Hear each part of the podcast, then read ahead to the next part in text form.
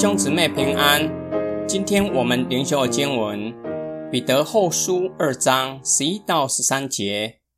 他们胆大任性，毫无畏惧的毁谤在中位的，就是天使。虽然更大的力量与全能，尚且不用毁谤的话在主面前控告他们，但这些人好像没有理性的牲畜。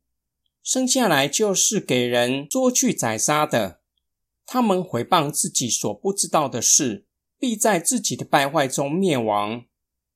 彼得责备假教师狂妄到回谤在中位的，很有可能指他们回谤堕落的天使。这是其他天使不敢做的。那些天使的能力和全能比假教师还大，尚且不敢用毁谤的话。在上帝的面前控告堕落的天使。从彼得接下来对假教师的责备，责备他们狂妄无知，好像没有理性的牲畜，不知道自己生下来就是预备要被宰杀，还毁谤自己所不知道的事，最后自取灭亡。彼得责备的重点在于假教师狂妄无知的毁谤。至于回谤的内容是哪一些事，不是彼得的重点。假教师做了其他天使所不敢做的事，其他天使并没有控告堕落的天使，因为他们承认审判是上帝的主权，不敢逾越上帝的权柄，任意控告跟他们一样是受造的堕落天使。今天经文的默想跟祷告。今天的经文给我们几方面的提醒：首先，要以谦卑的心承认我们在许多方面是无知的。许多新约学者大都承认无法完全明白假教师对堕落天使的指控，这是彼得和他的收信人才知道的内容。我们阅读圣经一定会遇到无法完全明白的圣经难题。然而，我们要以相信的心，相信圣经是上帝给我们的教训。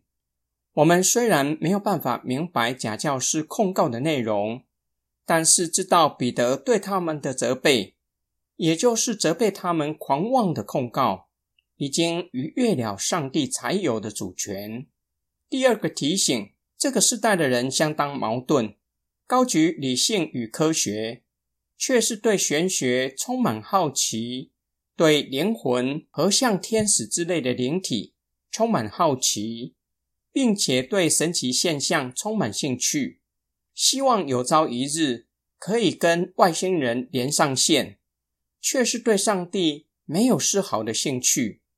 有一位神学老师这样说：“即使有一天真的发现外星人，唯有人类才是创造生命的上帝所珍爱和救赎的对象。”因为人类是圣经启示的对象，圣经启示上帝为人预备救恩。我们要勒住好奇心，特别是对玄学和神奇现象的好奇心。教文劝勉人要适时勒住自己的好奇心，否则会让自己跌落到悬崖。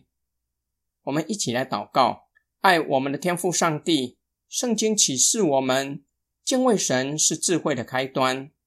我们若是想要做有智慧的人，唯有敬畏你，唯有寻求圣灵向我们开启属天的奥秘，才能够得着真正的智慧，也就是认识你，得着救恩的智慧。